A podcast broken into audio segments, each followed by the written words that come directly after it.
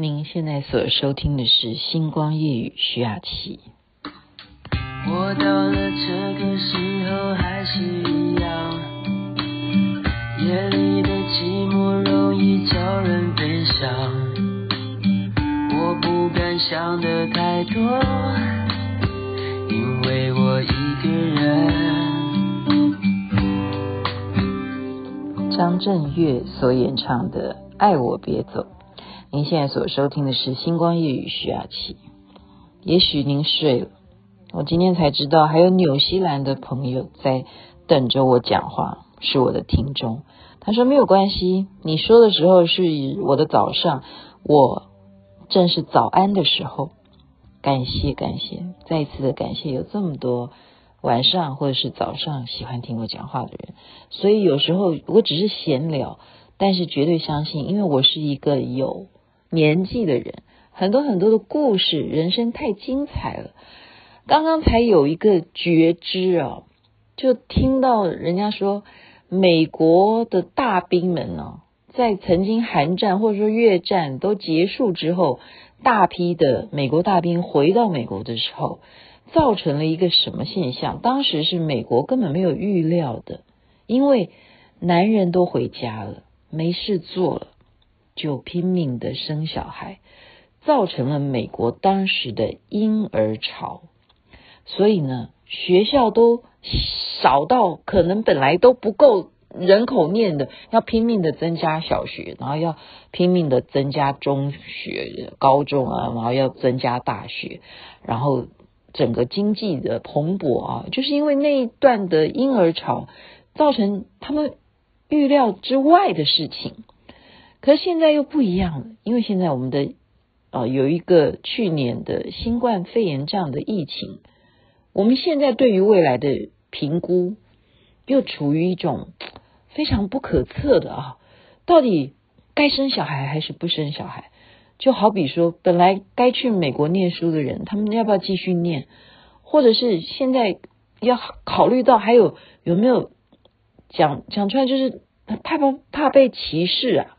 好，如果你是东方人，或者说本来他们是之前是黑人的种族问题，现在亚裔也会不安全吗？很多很多的不确定性都不能够预料的。然后再一点。我昨天说为什么我会哭啊？因为真的是周围陆陆续续会有朋友会讲说啊，我已经想好了，我们以后要几个朋友，然后住得近一点。当你老的时候怎么样怎么样？然后你会开始因为那个不确定，就是我刚刚讲不确定。事实上，真的是才听到一个真人真事啊，就本来一个看起来很优秀的人。他怎么现在的状况是拜托谁可以去照顾他的工作室？然后他目前因为已经中风了，他的工作室没有人去管理。好，那加上他孤家寡人一个，他的母亲也中风了，怎么办？然后你想的问题是？这样子的人口是不是还是存在着？即使他是有家庭的，他是有子女的，当他少了一个伴，或者是啊、面临到很多很多的呃疾苦啊，就是说所谓的生老病死，我们昨天讲的病跟苦这件事情，你还没有到钉钉的时候，这个层面我们可不可以稍微正视一下啊？那我刚刚就跟罗中聊天了，他说，其实年纪越大的人，他们有一个问题。我说什么问题？他说，造成自己的命运看起来这么样的孤老啊，还有一个老人会有的现象是抗拒学习。我说你讲的这一句话真的太好了，真的，你不觉得吗？年纪越大的人是非常固执的。因为他就是给你一个理由说，你不知道吗？我已经老了，我为什么会懂你现在讲什么呢？就会马上会给自己已经灌输了说，哦，我已经几岁了，我为什么会知道你现在正在做的游戏是什么新款的？我怎么知道你为了要获得这个游戏里头的一块皮肤，那是什么东东啊？你要赚一个皮肤干什么？你不喜欢这个长相 是怎么一回事？我为什么要了解？啊，年纪有代沟的时候，越老的人他会有一个现象，就是抗拒学习。那所以我才会很开心啊！我现在跟孩子互换角色的原因也就在这里，因为我孩子他要告诉我一件事情，是说没有这种事的。他竟然这样子告诉我，然后我现在也呃尽量的去灌输自己这个观念，是不要认为我就是不会数学，不要认为我就是电脑白痴。不要认为我就是手机白痴，我一定可以把它学好的，我一定可以的，只要我愿意去学。所以孔子说的这个“活到老，学到老，学而时习之，不亦乐乎”，你要一直保持一种学习状态啊。有一个朋友他讲一个例子。我就讲了，大家可以当笑笑一笑就好了。他说，他的父亲啊，就是始终都不愿意学习，他也是跟他讲的情况是差不多的。那有一天呢，他就想要跟他的孩子说：“那这样好不好？拜托你教我怎么上网，我也想要学电脑。”然后他的孩子说：“你上网是想要干什么呢？”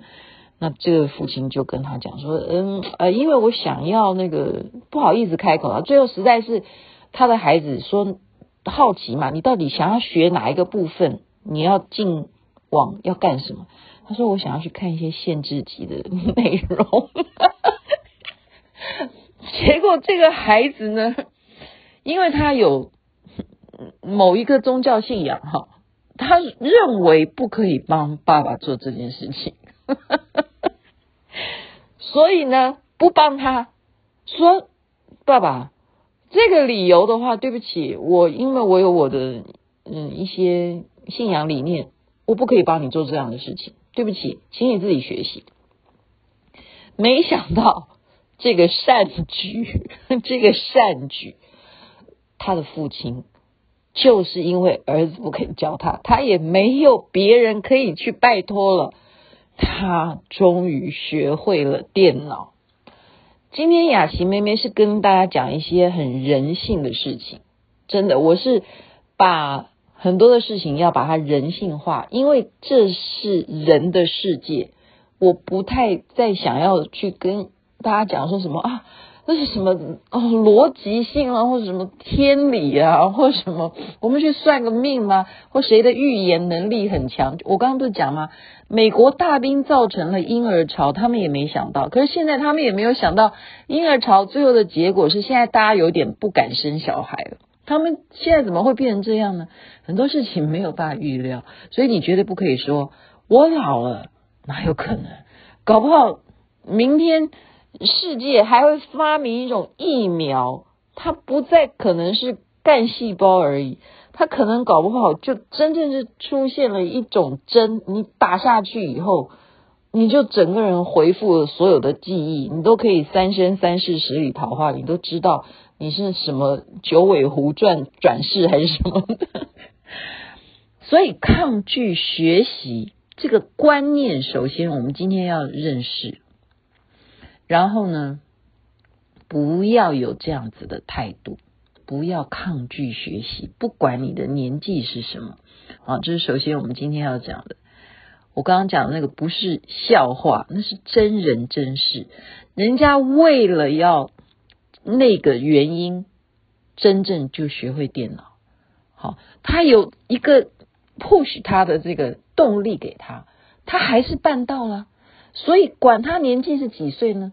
做到了，那我儿子讲说，他发现哦，跟我在这样子 教我数学这个过程，他觉得我们讲话有问题耶，所以我就说，你不知道吗？你妈妈每天星光夜语是很多听众，我怎么会讲话有问题？他说 no，他说你的沟通能力，我听你的文法都有问题。终于明白了，台湾人本身就不喜欢沟通，因为你们都不是在用沟通的方式讲话，所以造成了另外一个问题，叫做什么？就是你没有表达能力。他这样子讲，所以他认为数学是一个非常美妙的事情，因为你把很多你要表达的东西转换成符号，清清楚楚，绝对不会。多一斤少一两，是非常完整的表达能力。那么需要什么？就还是那个逻辑，就是我们什么事情要从学习加上沟通，加上我们了解解决问题的态度，其实不一定是要解决那个问题，我们要把那个高度要摆到更高。这是什么原因？哦，这是提醒我时间又到了嘛？要把那个高度摆到更高的是说，我们要让那个问题再也不是问题。这样明白我的意思吗？就有如当年人们是在用煤炭在发动电力的时候，很担心煤如果有一天地球没有煤的时候，我们要怎么发动呢？我们火车怎么开呢？可现在哪里需要煤呢？就。解决问题最高段的就是根本让那个问题不是问题。这是今天要分享给大家，从抗拒学习这种坏习惯把它改掉，开始重新做人吧。好了，真的时间晚了，这边该睡觉了，这边晚安，那边早安。